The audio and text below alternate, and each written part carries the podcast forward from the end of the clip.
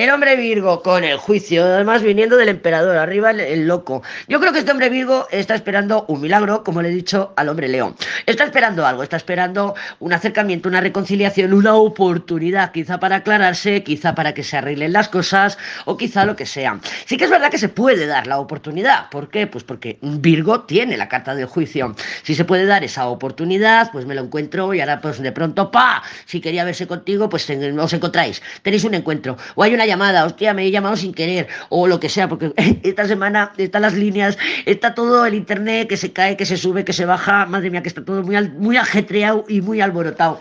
Yo no sé, porque este Mercurio, madre mía, ha hecho sus estragos, que todavía no ha terminado en el día de hoy, todavía no ha terminado su sombra. Pero bueno, con este juicio sí que te puedes encontrar, pues que haya una gran oportunidad de avanzar en, el contacto, el vínculo, la relación, en lo que sea, que estés, por lo que estés mirando al hombre Virgo aquí en masculinos. Pero claro, el juicio le acompaña eh, la papisa. Entonces yo veo un puntito de inmadurez aquí. Veo un Virgo que no quiere realmente llegar a comprometerse. Es un Virgo que sí, que espera, que quiere, como el hombre Leo, que espera, que quiere que algo suceda, que algo avance, que algo vaya y que está dispuesto incluso a dar algún paso, ya te digo, para poder hacerse un contradizo, como el hombre Leo.